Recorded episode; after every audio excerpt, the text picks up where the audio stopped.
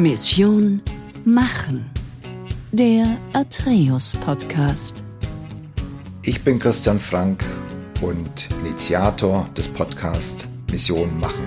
Im Podcast Mission Machen sprechen wir darüber, wie Vordenkerinnen und Vordenker in Wirtschaft und Gesellschaft Zukunft machen. Lieber Thomas, freue mich, dass wir heute zusammensitzen dürfen. Freue mich wirklich sehr, dass du vorbeigekommen bist. Wir sitzen hier tatsächlich uns physisch gegenüber. Das ist natürlich noch ein, eine viel bessere Atmosphäre, um so ein spannendes Gespräch mit dir zu führen. Und bei wieder mal fast blauen, aber typisch sonnigen Wetter in München. Ja, siehst du, da kann man auch mal zu mir ins Büro kommen. Genau. Ja. Thomas, ähm, ich habe dich vor ein paar Wochen zu meinem Podcast äh, Mission Machen eingeladen. Als ich dich eingeladen hatte zu diesem Thema, was ist dir da durch den Kopf gegangen? Vielleicht auch mit dem Betrachtungswinkel der Erfahrung der letzten Monate, vielleicht der letzten zwölf Monate. Ja, als erstes fragst du dich ja immer erstmal, äh, wieso jetzt ich? Ja? Ähm, aber wenn das dann so ein bisschen gesagt hat oder gesagt ist, dann äh, sagte ich, ja, eigentlich richtig. Ja, äh, weil wenn ich mal in mein Leben gucke, dann war das immer so ein, so ein, so ein roter Faden, so eine Triebfeder und ähm, Dinge anzupacken, zu gestalten und ähm, auch manchmal mit so einer inneren Unruhe, wenn es mir zu lang äh, ging, manche Prozesse, Themen. Kommen wir vielleicht später auch nochmal drauf. Und außerdem passt es auch gerade, weil du jetzt gesagt hast, die, die, die letzten Monate, schauen wir auf die letzten zwölf Monate, vielleicht waren es auch schon so ein bisschen mehr, wo bei mir sich ja auch nochmal richtig was verändert hat. Aber seit zwölf Monaten bin ich sozusagen auf ganz neuen Gleisen unterwegs und äh, bin bei einem HAR Tech VC, der sich auch operativ um äh, Startups kümmert und wir haben da äh, riesigen Zuwachs und da musst du machen. Ähm, weil äh, ein Aspekt ist da sicher, dass bei einem Startup läuft ja immer die Uhr. Na, du hast die erste Finanzierung und die reicht für einen gewissen Zeitraum und da kannst du nicht sagen, jetzt machen wir mal ein Konzept, sondern da musst du natürlich schon mal wissen, was man macht, aber du musst auch machen. Und ähm, das ist etwas, was mir sehr viel Freude macht weil in der Vielzahl und der unterschiedlichen Charaktere und der unterschiedlichen Ventures ähm, ist es sehr, sehr spannend. Und ähm, dann bin ich auch noch unternehmerisch äh, bei der Unternehmensberatung unterwegs und ähm, da sind auch immer nur Themen gefragt. Jetzt machen Sie mal nicht ein Konzept, sondern wir haben ein aktuelles Problem. Wir müssen machen und anpacken. Das ist das mal so ein bisschen. Also ich denke auch, äh, der Gedanke, ja, warum ich und zum Thema machen, ich glaube, da liegt ja bei dir wirklich sehr, sehr, sehr nahe. Du hast es jetzt wunderbar beschrieben, diese sehr, ähm, sagen wir, unternehmerische Aufgabe, die du jetzt äh, in den letzten Wochen, Monaten übernommen hast. Lass uns noch mal ganz kurz einen Blick zurückwerfen. Du hast äh, vor vielen, vielen Jahren, äh, also viele Jahre ist es auch nicht her, bei, bei Simons Nixdorf begonnen, schon als HR-Trainee, was dann später bei... Ja, vielleicht, und das ist da auch, ja? auch, auch wichtig, denke ich, jetzt hast du Siemens Nixdorf gesagt, also ähm, der Start war ja Nixdorf. War Nixdorf noch, okay. Ja. Bei dem Unternehmer Nixdorf. Den habe ich auch noch kennengelernt. Bei dem Macher. Und, äh, Bei Nixdorf. dem Macher, ja, genau. Der, und das ist ja eine, auch eine äh, tolle Geschichte eigentlich, auch wenn es natürlich ähm, leider der Tod war, aber er starb ja auf der Cebit. Ja, ja, beim, ja, Tanz, genau. beim Tanz. Beim Tanz. Okay. Ähm, und natürlich viel zu früh, denn es war ja, wenn man zurückschaut in die IT-Industrie, ja wirklich einer der Köpfe, äh, wo man in Deutschland sagen kann, wer hat denn die IT-Industrie geprägt, dann war er das. Und dieses ganze Unternehmen war ein Macherunternehmen. Und auch das hat mich sicher geprägt. Dann in der Folge Siemens Nixdorf durch die Übernahme. Ja, genau. Ingram Micro, was sicherlich ja auch amerikanisch äh, geprägt, sicherlich auch ein Umfeld war, in dem du ja auch machen durftest. Äh, kommen wir vielleicht da im Einzelnen darauf zu sprechen. Äh, Im Anschluss äh, weiter dann bei Henkel zwischen 2007 2009. Dann warst du lange bei Gerresheimer als Global VP äh, HR. Äh, dann finde ich auch sehr spannend ab 2019 in einem Portfoliounternehmen von Permira bei Best Secret äh, auch, glaube ich, ein sehr, sehr, sehr spannendes Umfeld, äh, vermutlich auch von der Zeit sehr spannendes Umfeld. Und dann eben ab 22 eben jetzt deine unternehmerische Rolle. Was ja äh, schon äh, interessant ist, du bist ja scheinbar HR durch und durch. Was, was hat dich da und damals schon getriggert, das anzunehmen und das vor allem auch dieses Feld jetzt zumindest mal gefühlt äh, nicht zu verlassen? Ähm, vielleicht noch mal ganz kurz an die Schnittstelle, wo du gesagt hast, äh, dann zu einem Portfoliounternehmen ja. von, von Permira, weil das gerade in, in, mit Blick auf das Thema Machen so, so, so für mich so entscheidend war. Also ich war damals an einem Punkt, wo ich gesagt habe, so, du hast jetzt globale Rollen gehabt. Ne? Du saßt, keine Ahnung, war 60 Prozent deiner Zeit im Flieger bis um die Welt geflogen, hast HR gestaltet, gemacht, getan, warst auch in diesem ganzen politischen Umfeld und in diesen ganzen C-Level-Themen drin und sagst, was treibt dich denn noch? Und ähm, ein Learning war eben, dass eben genau diese langen Prozesse in vielen Unternehmen, ne, an manchen Dingen, wo man sagt, das mache ich euch in zwei Wochen, ne, mit einem riesen Gremium sechs Monate rummachen. Ist ja auch so ein Element. Das war sicher ein Treiber nach äh, zu sagen, jetzt gehe ich da bewusst raus und gehe eben in so etwas wie Private Equity, wo du ja eigentlich nur äh, Rande kommst, wenn du machst. Hm. Da hast du gar nicht die hm. Zeit zu sagen, jetzt machen wir mal hier und da und eine hm. Work, äh, Arbeitsgruppe oder nein, nein, du musst abliefern. Hm. Und ähm, das war sicher nochmal ein ganz, ganz ent, ent, äh, entscheidender Punkt. Wenn du zurückschaust und sagst, ja, du, klassisch HR, da wehre ich mich ein bisschen, weil ich äh, mit, mich selber... Ist ja nichts Schlimmes. ja, da, ich bin da auch so ein bisschen Nestbeschmutzer. Äh, warum sage ich das? Ich war ja sehr engagiert viele Jahre auch bei der Deutschen Gesellschaft für Personalführung, um HR in Summe nach vorne zu bringen und solche Dinge alles. Aber äh, ich selber und auch die, die mich näher kennen, sagen, ey, Thomas, bist ja gar kein typischer HRler. Ja? Äh, warum bist du eigentlich ins Marketing und in Sales gegangen und solche Themen? Habe ich immer wieder gehört, haben mich begleitet. Und das ist auch einer der Haupt ich formuliere es so Vorwürfe an HR. Es reicht halt nicht zu sagen, ein bisschen plakativ, ich will was mit Menschen machen. Hm. Du musst halt das Business verstehen. Du musst verstehen, was deine äh, Bereichsleiter wollen, wie die Unternehmensstrategie ist. Du musst das übersetzen können. Du musst Pragmatismus haben und solche Dinge. Und du musst einen Gestaltungsdrang haben. Und du musst halt betriebswirtschaftliches Wissen haben. Hm. Hm. Und das ist sicher einer der, der Themen, wo HR meistens zurzeit dran krankt. Ähm, und das hat mich immer auch ein Stück anders gemacht. Ja, und äh, mir vielleicht eben auch die, die, die, den, den Wechsel oder die Veränderung in das, was ich jetzt mache, leichter gemacht, als, äh, wenn du so sagen willst, ein klassischer HRler. Mhm. Warum bin ich da reingekommen? Ich war bei, bei Nixdorf und ähm, ähm, war da äh, eine gewisse Zeit auch im HR-Bereich und ähm, dann kam eben äh, damals der Personalverantwortliche von Dixdorf und, und ähm, sagte, Mensch, Herr Perlitz, ähm, wir können uns sehr gut vorstellen, dass Sie ins HR passen, auch gerade mit dieser Kombination. Da habe ich dann drüber nachgedacht und habe dann gesagt, ja, das, das machst du. Ähm, bin in ein Trainee-Programm gegangen ähm, und habe das auch bis heute nicht bereut. Und, und ähm, warum nicht? Das ist einer der Bereiche aus meiner Sicht, der extrem viel bewegen und gestalten kann und auf ähm, C-Level- und Bereichsleiterniveau auch unheimlich viel beitragen kann zur positiven Entwicklung eines Unternehmens. Mhm. Das wird nur nicht genutzt, mhm. sondern viele bleiben halt in dem abarbeitenden, administrativ, operativen, systemischen, prozessualen, mhm. arbeitsrechtlichen hängen. Mhm. Aber in den letzten großen Rollen, die ich hatte, ich war extrem nah an, an dem dran, was das Unternehmen gerade bewegt. In der Regel sogar durch Aufbau von Vertrauen zu den Vorständen mit in Phasen involviert, wo ein Unternehmen erst anfing, über eine Veränderung nachzudenken, konnte also da schon in Gesprächen und Ideen und Konzepten ähm, mitdenken. Und ähm, dadurch, wenn man in, diesen großen Rollen ist, ja auch immer mit den, mit, mit den Ziellevels gemeinsam schauen, wie man als Team ein Unternehmen entwickelt. Und da muss man zwar mit leben, in der zweiten Reihe zu sein, weil du sitzt dann manchmal in so einer unter Präsentation vom CEO oder einer Mitarbeiterversammlung und denkst, das sind doch deine Worte. ja? ähm, das ist, damit musst du dann auch klarkommen, aber du kannst mal unheimlich was gestalten. Ja, unheimlich ja, was gestalten. Und, und die, diese Schritte, die du dann übernommen hattest, äh, Ingram, also vielleicht Nixdorf, Siemens, Ingram, hatte das dann immer zu tun gehabt mit, deine Mission ist erledigt gewesen und du hast dann gewissermaßen eine neue Herausforderung gesucht, äh, dich eben in dieser Umgebung, in der neuen Umgebung einzubringen, deine Mission gewissermaßen dort auch zu verbreiten. Was war so die, die, die, die Motivation? Ja, also ich glaube und äh, betrachte das Ganze ja auch immer so ein Stück als ähm, gar nicht eine Karriereentwicklung, hm. na, hm. Sondern, ähm, sondern projekthaft wirklich. Zu hm. sagen, wann ist meine Vision, ne, wann ist mein Beitrag nicht hm. mehr ähm, in, in einer Form spürbar für mich, dass ich gesagt habe, jetzt brauche ich auch was Neues. Hm. Und ähm, das ein bisschen zu erklären, ähm, ich bezeichne mich so ein bisschen auch als so eine Art Danger Seeker. Das heißt also, ich bin immer ähm, in, gern auch in unstrukturierte neue Situationen, unbekannte Situationen gegangen.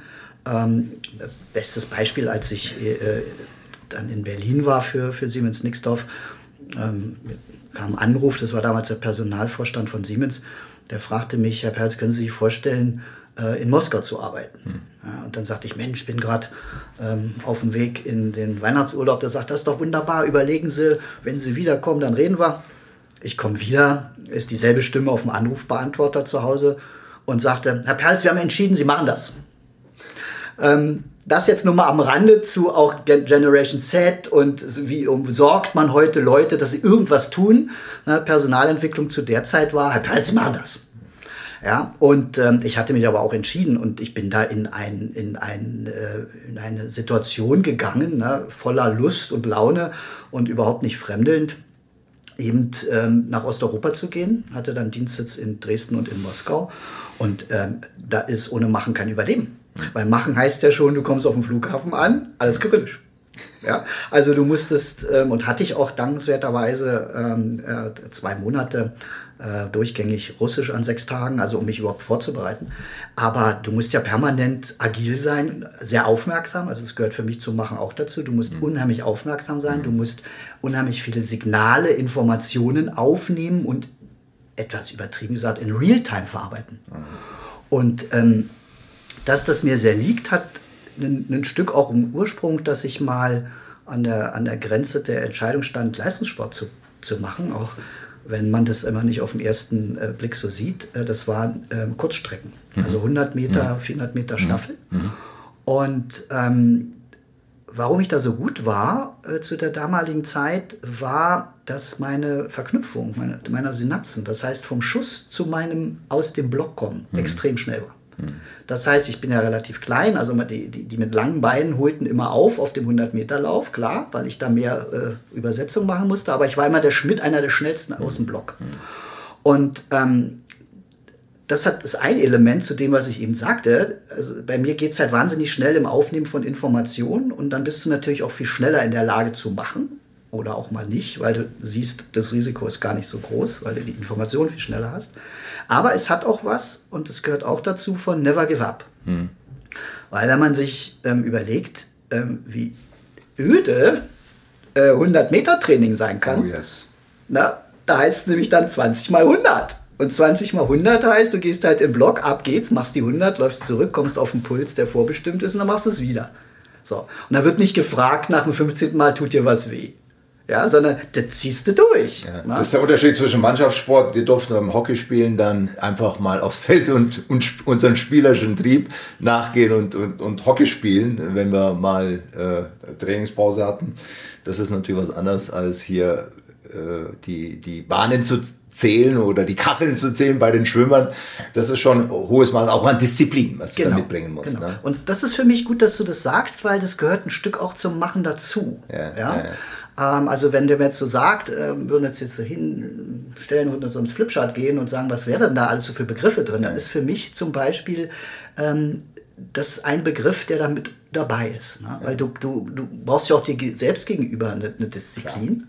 Absolut. Und ähm, in der Mischung von dem Never Give Up mhm. ähm, ist es für mich ein wichtiges Element. Ja. Jetzt, nur weil wir jetzt gerade über Sport sprechen und du über Einzelsport, Sprinten, ich über Mannschaftssport. Disziplin, ich sage Teamfähigkeit.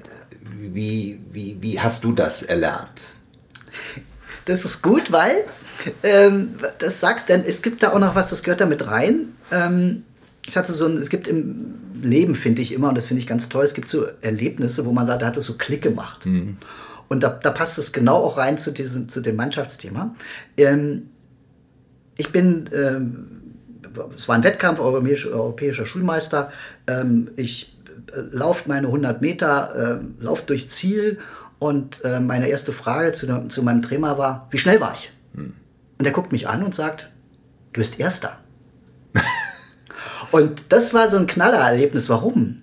Weil das mich mein Leben lang getrieben hat. Ich wollte nie den Anspruch haben, äh, ich will der Erste sein, ja. sondern ich wollte immer ein besseres Ergebnis. Ja. Ich wollte immer schneller sein. Also für mich war die Zeit viel wichtiger, als zu sagen, ich habe das Ding gewonnen. Und im Nachgang, und das hat dann wieder was mit einem Team zu tun, dass ich mich da eben ähm, auch mit dieser Kombination gut einbringen kann, weil ich, ne, ich will nicht immer gewinnen. Ich will gewinnen, Ne? Im Sinne der Verbesserung, ich will mhm. was besser machen, mhm. einfacher mhm. machen, mhm. was gestalten. Mhm. Ähm, am liebsten mit Menschen, was ich ja jetzt auch gerade wieder tue mit Startups. Das ist jeden Tag ähm, mit, mit Menschen gemeinsam. Fürs Ergebnis. Nicht für den Orden. Ja, ja, ja. Sehr schön, sehr schön. Ähm, Thomas, vielleicht doch nochmal ein Blick aus einer anderen Perspektive auf das Thema Machen. Ich habe ja ähm, mir auch dieses, diesen Podcast mit dem Ziel äh, ausgeguckt, weil ich sage, wir müssen ja letztendlich auch Impulse senden, Impulse setzen, auch Inspiration setzen durch meine Gäste, machen, ich sag's mal wirklich wieder salonfähig zu machen. Es kann nicht, äh, es kann nicht äh, damit enden, dass wir jammernd in, zu Hause sitzen, uns auf Straßen festkleben, sondern wir müssen ja nach vorne denken. Wir können ja nicht sagen, das ist jetzt hier Stillstand, das ist die letzte Generation, sondern wir müssen ja mobilisieren. Wir müssen Begeisterung, Inspiration äh, freisetzen, um, um, um junge Leute, um Leute, um auch unsere Generation zu machen, anzutreiben. Ähm, wie gelingt es? Und wie gelingt es auch vielleicht in einer, einer Generation, du arbeitest ja, glaube ich, auch sehr intensiv mit der Generation Z, äh, die ja jetzt in den letzten Wochen, Monaten immer wieder in Anführungszeichen in die Medien gekommen ist. Ich hatte jetzt kürzlich in der Süddeutschen Zeitung eine große, äh, große, ja, es war sogar die erste Seite gelesen, jung, smart und faul, Fragezeichen. Und ich glaube, das kann man ja nicht so stehen lassen. Nein. Überhaupt nicht. Also erstmal, ähm, jetzt triggerst du natürlich so zwei ähm, Welten bei mir an. Das eine ist so diese große Welt, in der ich ja auch immer gern denke, ja, wie du ja, weißt, und, ja, und, mich streite und reibe. Ähm, Die dürfen ja beide, wir dürfen beide Seiten heute beleuchten. Ne? Danke. ja, warum sage ich das? Weil ich empfinde es schon so und das war ja auch dann so ein Grund zu sagen, warum ich aus so einem großen Unternehmen oder aus den größeren Umfeldern. Ich glaube, wir sind in, der, in einer Phase, äh, in Unternehmen, aber auch gesellschaftlich, wo vieles zu komplex geworden ist, wo vieles zu angereichert ist mit, mit ähm, notwendigen Voraussetzungen, um irgendetwas zu tun. Beispiel, ähm, äh, wie machen auf dem Land äh, die Landwirte vor vielen, vielen Jahren, die haben ihre Geschäfte gemacht. Ja, du, ich kam zu dir auf dem Hof, das ich habe fünf Kühe zu verkaufen, habe ich mir die angeguckt, habe mir deinen Mund angeguckt, die Zähne, weiß ich was, mit welche Parameter da so zählen und dann habe ich gesagt, die nehme ich. Na, und dann haben wir verhandelt. Da gibt es auch so ein schönes Ritual, was ich sehr schön finde. Man klatscht sich so gegenseitig immer in die Hand und sagt sich einen und gibt sich einen Preis. Ja, du sagst 1000, ich sage 500. Ne? Und wir in dem Moment, wo wir die Zahl sagen, klatschen wir kurz und wir machen immer weiter. Und irgendwann kommt der Punkt, ne, keine Ahnung was, 875, wo wir beide sagen, okay, und da halten wir uns fest. Hm. Und da gilt der Handschlag. Hm. Hm. Und das finde ich so als ein so schönes und starkes Symbol. Dann war das Ding durch. Hm. Dann habe ich die Kühe genommen. Und wenn die nach Hause kam und ich dachte, oh Gott, habe ich was übersehen, er hat ja doch einen gebrochenen Huf, bin ich zu dir hingegangen, habe gesagt, du, die Kuh hat einen gebrochenen Huf. Und dann hast du gesagt, ja, gibst du wieder her. Na, was ist denn heute? Heute komme ich mit dem Anwalt und wahrscheinlich vier Ordnern Verträge, wo drin steht, wenn das und das. Das heißt, wir haben vieles völlig overdriven. Und wir müssen davon weg. Bestes Beispiel jetzt ja auch wieder, warum krankt die Immobilienbranche und wird noch, gibt es viele vielschichtige Argumente, aber eins ist zentral. Völlig überreguliert. Hm. Völlig überreguliert. Hm. Was der Anteil eines Hausbaus allein die Erfüllung, man nennt es notwendige Regularien, können wir trefflich drüber streiten, die Einhaltung erfordert, da brauchst du ja inzwischen, weiß ich, einen Doktorhut, um das alles zu machen. So ein Quatsch. Mhm. Also wir müssen zurück auf dieser Ebene zu viel, viel, viel mehr Pragmatismus wieder und auch Vertrauen. Also und machen hat ja auch was mit Vertrauen zu tun. Also A musst du mir als Unternehmer, wenn du sagst, ich hole so jemand wie Thomas, musst du mir vertrauen, dass ich, dass ich schon richtig mache. Ne? Weil man machen hat ja auch Geschwindigkeit. wenn du dann sagst, ja, aber jeden Schritt musst du mit mir abstimmen, dann haben wir schon wieder so einen riesen Prozess. Und du musst natürlich auch mir vertrauen, der wird es schon richtig tun. Ne? Und das ist das eine. Und wenn wir auf die, auf die junge Generation äh, gucken, dann, dann ist es, glaube ich, wieder, äh, wie es ja immer ist, sehr plakativ zu sagen, die sind so und die sind so. Ich erlebe ähm, und habe erlebt und erlebe wirklich die komplette Bandbreite. Hm. Also in den größeren Unternehmen, wo ich war, hatte ich eben äh, wirklich auch schon diese, diese Aha-Erlebnisse, diese äh, was passiert jetzt hier Erlebnisse, dass von der Uni kommt, irgendwie nach ähm, sechs, sieben Monaten jemand kam und sagte, hm, das ist mir zu stressig, ich will Teilzeit. Oder nach einem Jahr, das ist aber, also ich brauche jetzt ein Sabbatical, äh, bis zu, na, es macht ja mir keinen Spaß, bin wieder weg. Ähm, da habe ich das erlebt. Aber jetzt in dem, in dem äh, Unternehmensgründungsumfeld habe ich eher äh, wieder das Umgedrehte zu sagen, hoffentlich kippen die mir nicht aus der Kurve. Mhm. Weil die mit so viel Enthusiasmus und so viel Begeisterung machen. Mhm. Und das ist ja auch das Schöne, gerade in, so, in meiner Rolle jetzt, ähm, zu sagen, ich habe ja so viel gemacht. Und ich überschaue natürlich relativ schnell, wenn die machen, rasen jetzt gegen den Baum, wann saufen die ab und wo lässt sie laufen und wo musste bisschen sagen, du Vorsicht. Und da habe ich eher so das Thema, die ein bisschen beim Strukturieren, Prioritäten finden, richtige Energie und sowas äh, zu begleiten. Insofern äh, glaube ich, hast du wieder alles. Yeah. Ähm, aber in, in Summe ist es schon so, aber das ist ein anderes Thema. Wie kam es denn zu einer Generation Z? Ne? Das ist wieder ein eigener Podcast, das mhm. wird jetzt zu lange dauern. Das haben ja die Unternehmen verschuldet. Das sage ich hier ganz plakativ, äh, dass sie das haben. Ähm, wir haben sie uns selber herangezüchtet oder wir haben es zugelassen und, und haben einen Riesenbeitrag geleistet, dass wir jetzt so eine Generation haben, die ähm, im Thema Commitment und, und ähm, Loyalität zum Unternehmen einfach gar nicht mehr so zugeneigt sind, wie das früher ja üblich war. Ne? Wie, wie, wie kommst du darauf? Machen wir ruhig den Schwenk. Ja. Also zumindest äh, wäre es eine, tief, eine Stufe tiefer durchaus auch nochmal hilfreich. Ja, lass es uns machen.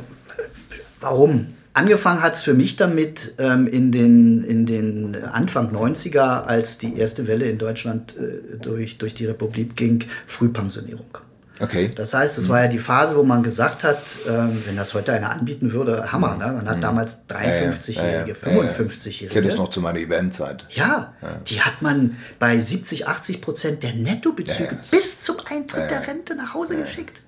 Man sprach damals ja, glaube ich, vom Golden Handshake. Ja, na klar, mhm. Hammer. Ich meine, weißt du, mit 60, 70 netto, zehn Jahre lang bezahlt, machst noch Unternehmensberatung dazu, also besseres Leben. Ne?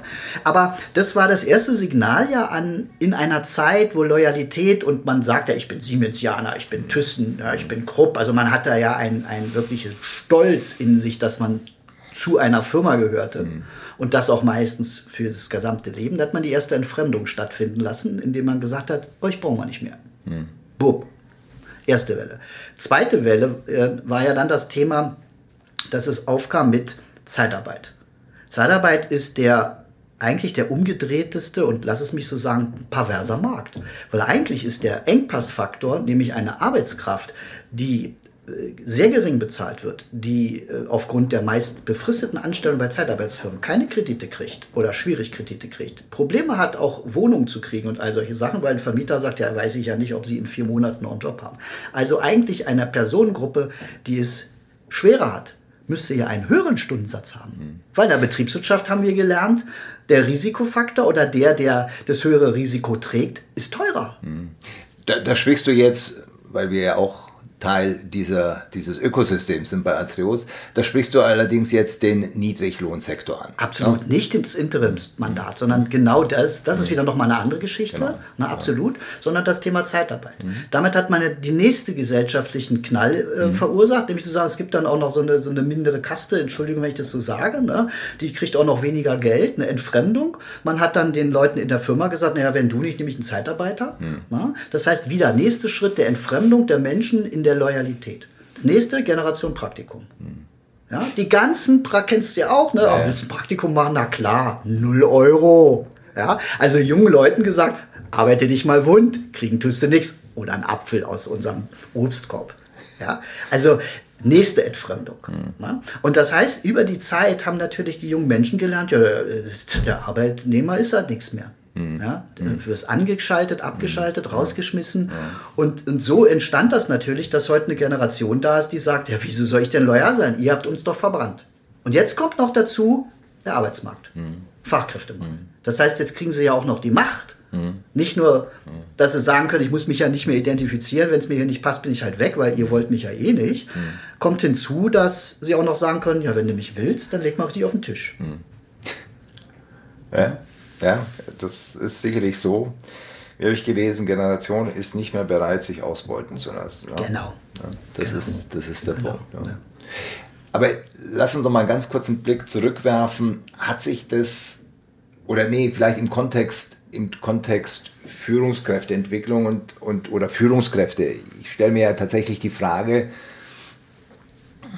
das hat dich ja vermutlich auch an vieler Stelle deiner Karriere begleitet, das Entwickeln von Führungskräften. Es ist ja nicht jede Führungskraft vermutlich ein Macher. Ist Führungskraft gleich Macher? Muss es wieder mehr werden. Ähm, aber jetzt guck mal zurück, und wir müssen jetzt nicht zurückgucken, aber vielleicht gucken wir nach vorne, aber vielleicht mit einer Retrospektive, dann der Blick nach vorne. Also ich glaube, du hast recht, die, die Hypothese ist, es muss wieder werden, aber hast du Führungskräfte entwickelt, die mit, mit dem Blickwinkel Macher daraus zu machen?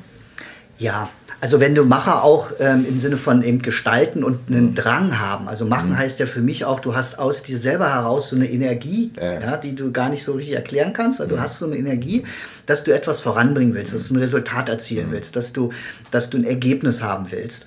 Und ähm, das ist äh, bei Führungskräften ja eigentlich das sollte ein großes Element sein, weil aus der Zusammensetzung dieser Fähigkeiten und über die ganzen Führungskräfte bewegt sich das. Unternehmen. Mhm.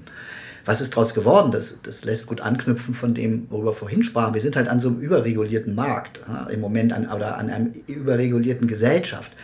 Das ist natürlich in Unternehmen auch so. Das heißt, die Zeit, die heute Führungskräfte damit verbringen müssen, auch, will ich ganz provokativ sagen, völlig overengineerte HR-Instrumente umzusetzen und eigentlich nur noch genervt zu sein, befassen sie sich halt mit, mit Themen, die eher nach innen gerichtet sind, die die Erfüllung von Prozessen, Tools, Methoden folgt, mhm. versus zu sagen, wie mache ich denn meine Customer Journey besser?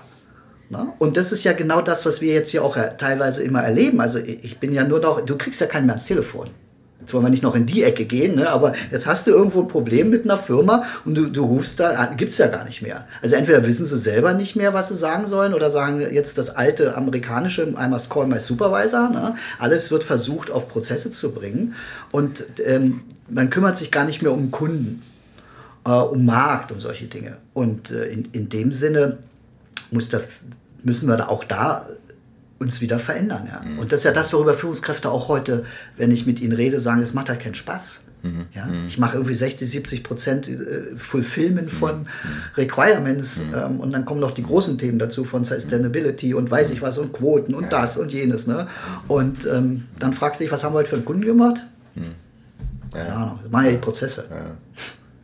Jetzt hast du vorhin gesagt, eigentlich müssen wir die Führungskräfte wieder mehr zu, zu machen äh, entwickeln oder, oder Talente, wie, wie, wie, gelingt uns das? Wie gelingt es uns, Talente tatsächlich zu gewinnen? Ad eins, ich meine, das ist, glaube ich, die große Herausforderung bei einem Arbeitskräftemangel, den wir haben, einer anspruchsvolleren äh, Generation, die nachwächst, aber mit der wir arbeiten müssen. Wie gelingt es, äh, Unternehmen Talente zu gewinnen und dann müssen wir vermutlich auch da nochmal differenzieren. Es ist was anderes, wenn ich als Porsche im Markt unterwegs bin äh, versus äh, mittelständisches Unternehmen in, äh, keine Ahnung, in der Schwäbisch Alb äh, mit, mit 500 Mitarbeitern, die aber auch Nachwuchs benötigen. Ja. Mhm.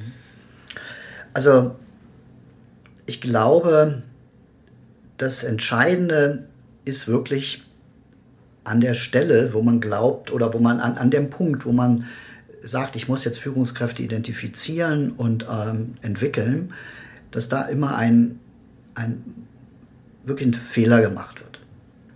Nämlich darauf geguckt, ob die, was treibt die Person, die, für, die wir meinen, die führen soll oder die auch selber den Anspruch für sich entwickelt hat, irgendwie ich will führen, warum? Also in meinen äh, Führungstrainings oder wenn ich mit Führungskräften arbeite, ist das immer eine ganz zentrale Frage. Warum? Also da wirklich den, das, die Motivation, den, den Treiber. Und du glaubst nicht, was man da alles hört. Mhm. Ne? Etwas übertrieben gesagt, naja, ist ja der einzige Weg, irgendwie mehr Geld zu verdienen. Ähm, irgendwie, äh, meine Frau drängt mich, ja, oh, mein Nachbar, ich werde gefragt, ja, wieso, bist noch keine Führungskraft. Das kann doch nicht der Motor sein. Mhm. Ne? Sondern wirklich zu gucken, ähm, bist du bereit dafür, für diese Dinge und was, was ist deine Energie dahinter? Und wenn ich, und, und, und meine Erfahrung ist immer die, die das für sich klar haben und die das auch mit, mit der Kraft und der Energie heraus angehen, die entwickeln sich auch gut. Das große, der überwiegende Problem in der Führungskräfteentwicklung ist, dass wir natürlich massenweise Menschen haben, die es gar nicht wollen. Die es mhm. in sich, und das ist das, das mhm. Problem, das herauszufinden. Aber, aber gewissermaßen durch äußeren Einfluss oder äußeren Druck sich gezwungen fühlen, diesen Weg zu gehen? Ja. Mhm.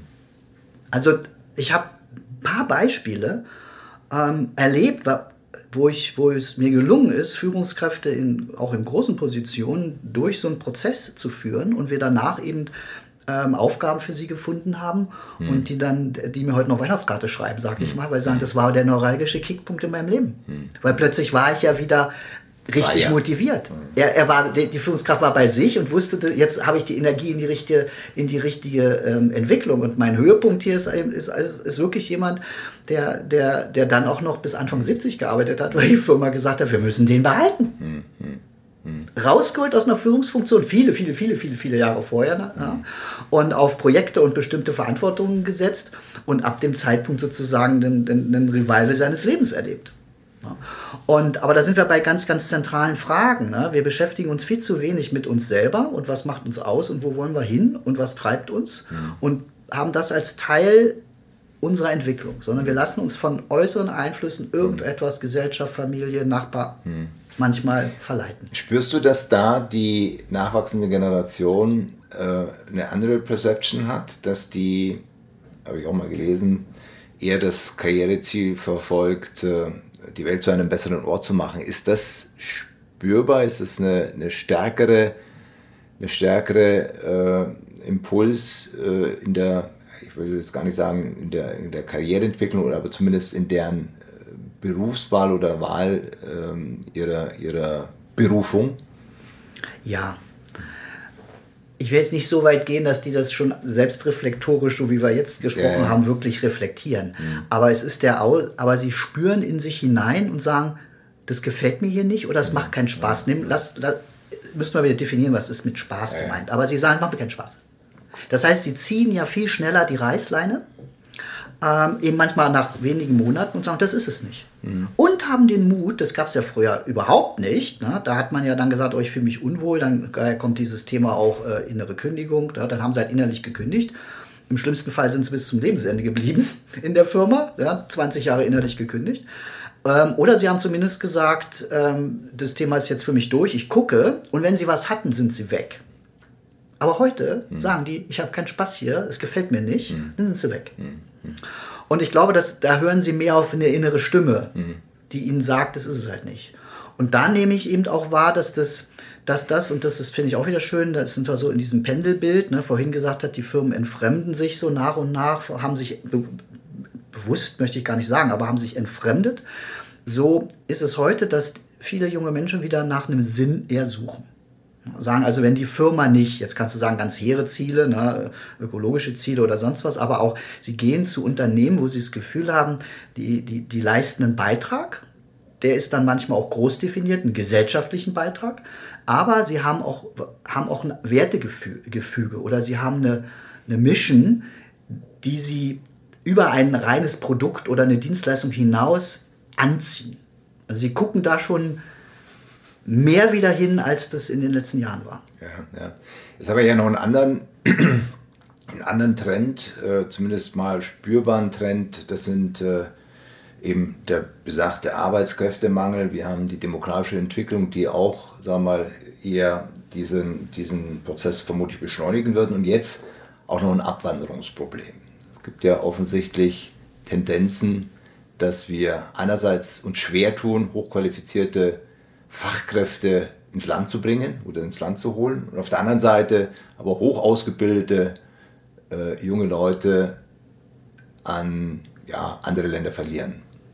Ja. Merkst du das? Nimmst du das wahr? Habt ihr das auch schon früher wahrgenommen? Und wie geht man dagegen vor? Hab, haben wir da eine Möglichkeit, da einzuwirken? Wo müssen wir als Gesellschaft möglicherweise investieren, um das zu verändern? Das ist für mich eins zu eins darauf zurückzuführen, was wir vorhin gesagt haben, dass wir ähm, gesellschaftlich, politisch ähm, auch von dieser Ebene betrachtet einfach komplett überreguliert sind, nicht pragmatisch genug sind, nicht macherorientiert genug sind. Was meine ich damit? Das Thema ähm, Integration und auch das Thema Fachkräftegewinnung und uns zu einem echten Einwanderungsland zu machen.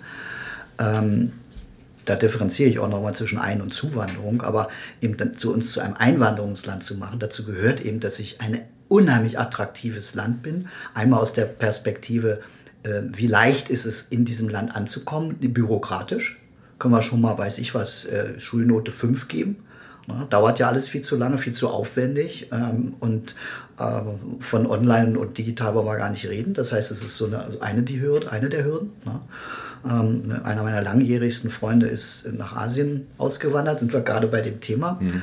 Ähm, aber nur ein Beispiel, da sagt er, Thomas, kannst du dir nicht vorstellen. Ich hatte hier meinen Führerschein in zwei Wochen. Ah, okay.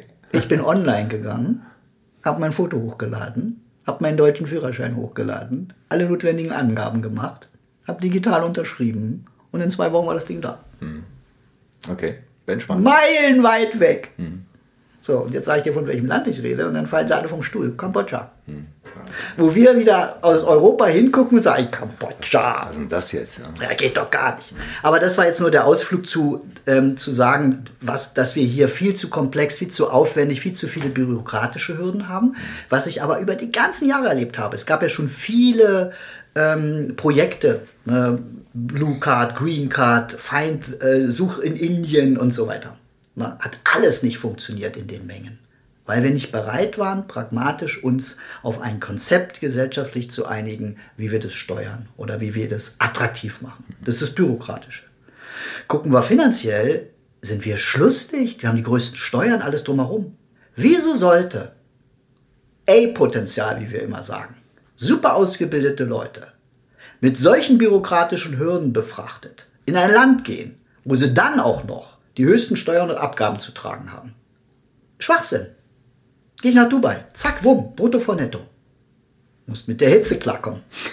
genau. Hab da natürlich wenig Industrie, aber vielleicht andere Dienstleistungsorientierte. Ja, aber gerade heute mit virtuell Arbeiten und ja, Remote und Mobile, ne? ich meine, du kannst ja lesen, dann sind wir dann bei der jungen Generation, dann sagt ihr, ja, wieso denn nicht? Jetzt zack, bin ich in Dubai. Ne? Also, wie gesagt, Wetter lassen wir mal weg. Will nur sagen, gibt halt viele Orte auf dieser Erde, die das anders und besser machen. Ja. Einmal auf, aus dem ganzen bürokratischen und einmal natürlich auch aus dem wirtschaftlichen Umfeld. Ja. Und jetzt war ja noch deine Frage nach der Wegwanderung. Hm. Und die beiden Aspekte sind natürlich auch umgekehrt die, dass sich viele sagen, was denn als, auch als Unternehmer? Ne? Was soll ich denn hier noch? Hm. Mit der Steuerlast und Pipapo und jede hm. Kleinigkeit und noch 35 hm. Verordnungen und 36 Sachen jetzt. Mensch, hm. wir wollen Mobile Work machen, hm. dann kommt die Bundesregierung mit Arbeitszeiterfassung. Sind wir wieder beim HR. Da, geht's, da, da geht mir der Kamm auf. Ja? Da, Wobei das ja, glaube ich, eine europäische ja, Initiative ja, ist. Ja, natürlich. Aber das ist doch so schwachsinnig, so schwachsinnig. Wir sind in einer Zeit, wo wir früher übrigens ja auch waren, mal vor vielen, vielen Jahrhunderten, ne, dass man Arbeit und Leben nicht trennte, was der Bauer heute überhaupt auch noch nicht mehr tut. Mhm. Noch nie tat. Kann er gar nicht. Kann nicht sagen, es ist jetzt meine Arbeitszeit vorbei, ob die Kühe Hunger haben oder nicht. Ne? Also das heißt, dieses, dieses Leben und Arbeiten als ein Element, mhm. ne, ähm, das greift heute eben wieder stark Raum in ganz vielen Dingen. Ja. Und in so einer Phase dann zu sagen, und jetzt Arbeitszeiterfassung, sind ja. wir wieder da, völlig, völlig vorbei an dem, ja. was wir brauchen.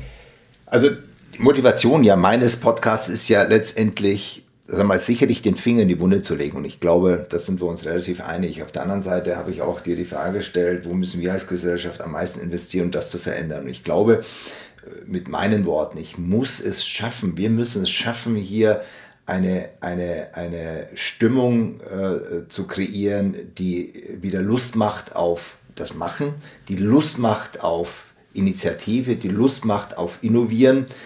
Ich glaube, nur so kommen wir als Gesellschaft weiter. Natürlich brauchen wir da die Voraussetzungen, die geschaffen werden müssen, um dieses zu, zu realisieren, denn ansonsten haben wir ja alle äh, tollen Köpfe, alle Potentials äh, in USA, in der Schweiz oder äh, anderswo. Aber ganz, danke, no, das war die Zeit, wenn du auch sagst, was hat mich geprägt mit dem Machen. Hm. Das war ja diese Umbruchszeit. Hm. Also in Deutschland auch nach der Wende und solche, solche Dinge, da spürtest du ja diese Energie. Ja, ja. Und in Osteuropa dann auch. Und in Indien auch. Und hm. Indien ist ein Milliarden Klar. Land. Ja. Die schaffen das. Ja. In Zentren. Natürlich hast du dort auch die Dinge, wo das flache Land ist und so weiter. Aber wenn du heute dann in die Ecken gehst, wo, wo ähm, die IT hochgezogen wird und du sprichst mit den Menschen, dann siehst du dieses, dieses wir wollen was bewegen in den Augen. Du spürst diese Energie. Ja, aber da ist ja auch vielleicht dieser Hunger noch da. Genau. Die, die Lust, die Lust, die ich vorhin, äh, genau. äh, von der ich vorhin sprach, die, die Leidenschaft, da möglicherweise die extra Meile zu gehen die wir vielleicht aufgrund einer allgemeinen Sättigung nicht mehr bereit sind zu gehen. Aber ich glaube, wir brauchen diese, diese, diesen Aufbruch. Ich glaube, wir brauchen den wirklich als Gesellschaft. Und, und äh, da appelliere ich wirklich äh, an dich und an alle anderen, diese, mit dieser Fahne äh, rauszugehen und nach vorne zu marschieren. Wo sagst du, müssen wir im Wesentlichen ansetzen? Gut, jetzt haben wir natürlich über das Thema Bürokratisierung gesprochen, über das, das äh, Ent, Entflechten dieser hohen regulativen äh, Umgebung. Wo, wo, siehst du, wo siehst du das, das vielleicht auch mit dem Arbeiten der, der, der Talente? Äh, ich gehe mal davon aus, dass du jeden Tag äh, mit deinen, mit deinen äh, jungen Startup-Mitarbeitern äh, vermutlich eh eine sehr inniges im Sinne von äh, wirklich auch Mentoring betreibst, den Leuten, sag mal, diese, diesen Geist auch einflößt. Vermutlich kommt er aber auch von ihnen selbst. Aber wo, wo sagst du, sind da deine, deine Handlungsmöglichkeiten? Also zum, äh, zum, zum einen in dem Umfeld der, der Startups ähm, ist es sicher, dass sie zu ermutigen, weiter mhm. zu gehen. Weil ja, und vor allem auch hier zu bleiben. Ne? Das, das ist das, ja, aber den Mut, ich meine, gerade in den Startup, vorhin haben wir es kurz gestriffen, ne? du hast die erste Finanzierung. Du siehst mhm. dein, deine Burnrate, wie man sagt, also du siehst, wie dein Geld wegfließt. Mhm. Du musst Ergebnisse erzielen. Mhm. Das heißt, du bist angetrieben. Da kommen Hochs und Tiefs. Und ähm, da kann man ja auch an so einen Punkt kommen, sondern jetzt höre ich halt auf zu machen. Ja? Also sie, sie dabei zu halten, ähm, ihnen zu sagen, dass diese Hochs und Ups eben dazugehören und dass das ein Lernprozess ist, aus dem man immer wieder nur was mitnimmt und dann setzt sich ja so ein Gen fest. Also es ist ja ganz interessant, du findest in der ganzen Startup-Umgebung ähm, ja inzwischen, das nennen sie sich ja auch schon inzwischen so Serial Founders ja, mhm. die also von diesem, ja, ja. diesem Virus, ich mache, mhm. so angefixt äh, äh, sind, ne, dass die sagen, ich habe das erste gerockt, ist in die Hose gegangen, ich habe das zweite gerockt, da ist ein bisschen was draus geworden, ich mache jetzt das dritte, das vierte, das fünfte. Ne?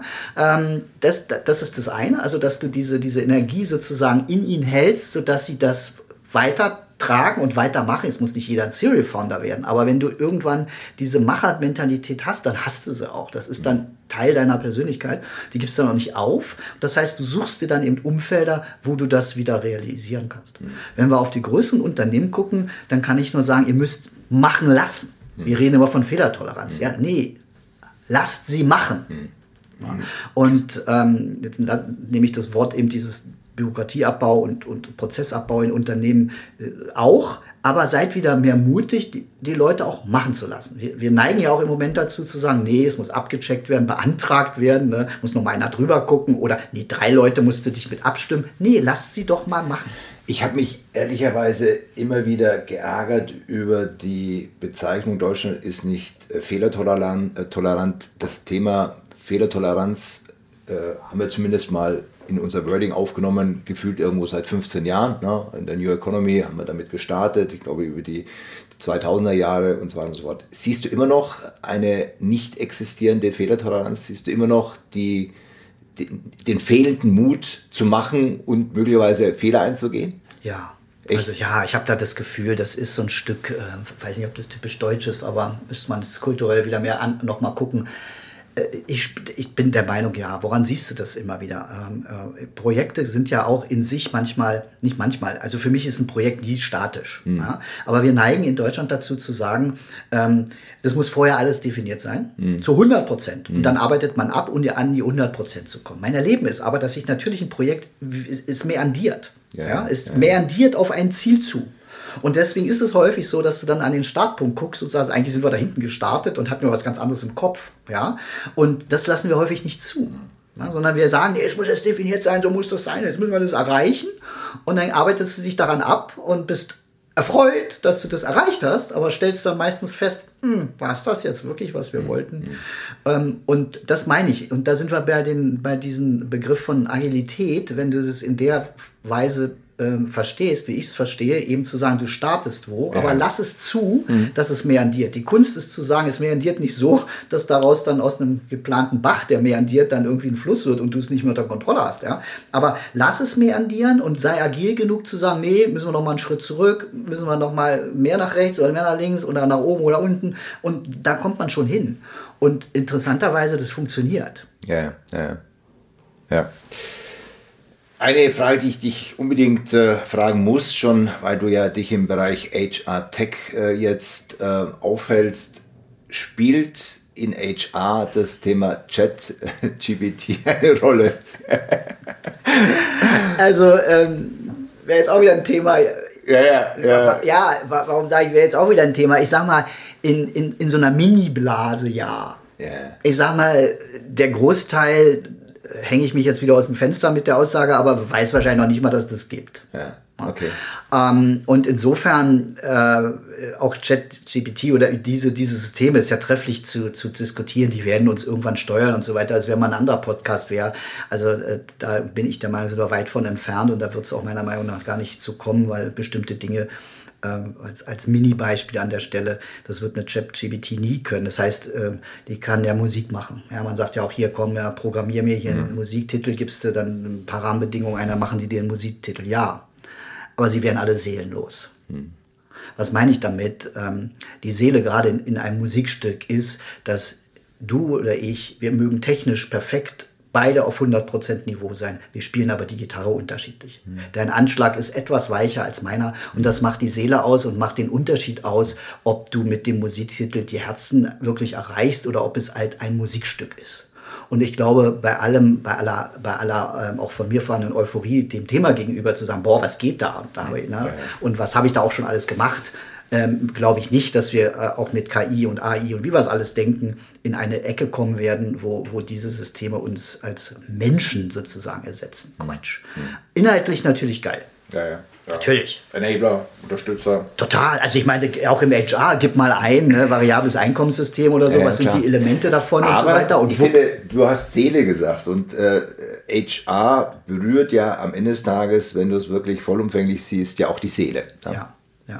HR ist, ist Kulturtreiber, muss er sein. Vision, ja. Mission, ja. Values. Ja. Was treibt denn ein Unternehmen wirklich ähm, an? Was ist denn der echte Motor dahinter? Und das ist das, was ich vorhin sagte. Da habe ich den Eindruck, da ist wieder mehr Wunsch, mehr Bedürfnis und mehr Forderung nach. Mhm. Ne? Eben mhm. wirklich eine gelebte, umgesetzte Vision, Mission. Auch Values, denen man sich anschließen kann, mhm. äh, in Unternehmen vorzufinden. Ich äh würde gerne noch mal abschließend zwei Fragen stellen wollen, die ja dich persönlich vielleicht mehr berühren. Ähm, vor dem Machen kommt das Träumen. Ja. Von was träumst du oder was? Ja, genau. Was von was träumst du, das dich dann letztendlich zu machen bringt? Das finde ich spannend, dass du das fragst, weil ähm, mein, wie soll ich das beschreiben, mein mein Wohl und Wehe mhm. ähm, ist, mein Wohl ist, dass ich sehr viel in die Zukunft denke. Also mein, mein Kopf, mein Geist äh, marschiert eigentlich 24 Stunden. Das heißt, ich schaue bei Projekten, bei Themen und solchen Dingen ganz viel in die Zukunft. Und das macht es mir dann wieder leichter zu machen, weil ich ein Bild habe und dann da leichter natürlich drauf zugehen kann. Ist aber auch das Wehe, weil äh, da auf der anderen Seite verliere ich dann halt manchmal den, den, den Genuss im Augenblick, weil ich schon wieder da hinten bin. Was vielleicht auch wieder was mit dem Sprinten zu tun hat. Ja, man, das, das ist ja was. Ne? Ergebnisorientiert, das ja. ist dann immer das Ziel, die ja. Vision. Das, Und ja. rückwärts gucke ich sehr gern im Sinne von Historie, weil ich sage immer, du kannst ähm, auch eine Zukunft nicht gestalten, ähm, und die Gegenwart schon gar nicht verstehen, ja. wenn du nicht rückblickend dich mit der Vergangenheit befasst hast. Also aus dem Sinne bin ich auch sehr, sehr, sehr interessiert, immer ähm, Vergangenheit zu analysieren, aber da halte ich mich nicht auf. Ja.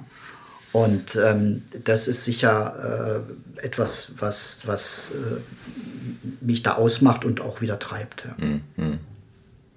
Wenn du einen Wunsch hättest, was würdest du dir wünschen, jetzt vielleicht auch in dem gesamten Kontext, in dem wir uns bewegen? Was würde dich, was würde dich wirklich an der Stelle freuen, befriedigen, voranbringen? Lasst uns die Bedenkenträger stoppen. Hm. Ja, lasst uns wieder wirklich in diesem Sinne machen, nicht immer ähm, zu gucken, was sind die 33 Parameter, die da jetzt Einfluss nehmen und deswegen können wir uns eben nicht bewegen, sondern machen mhm. Und ähm, das Anpacken gepaart mit für mich einer wirklich auch spürbaren Toleranz, dass es dann nicht immer überall zu 100 Prozent sofort in die Richtung geht ähm, oder in auch genau das Ziel trifft, was man will, sondern weil meine Erfahrung ist, dass das schon kommt. Ja, und wir müssen runter von der Bremse. Ja. Ich erlebe uns unheimlich auf der Bremse. Danach kann nichts mehr kommen. Ich danke dir ganz herzlich, Thomas, für das äh, für mich auch spannende, inspirierende Gespräch. Ich hoffe, es äh, erreicht äh, den einen oder anderen. Ich glaube, wir brauchen genau diesen, diesen gemeinsamen gesellschaftlichen Aufbruch und freue mich, dass du da einige Impulse gesetzt hast. Herzlichen Dank und auf bald zum nächsten Podcast. Du hast mir ja einige Themen mitgegeben. Danke, Danke dir. Danke, hat Spaß gemacht. Bis dann.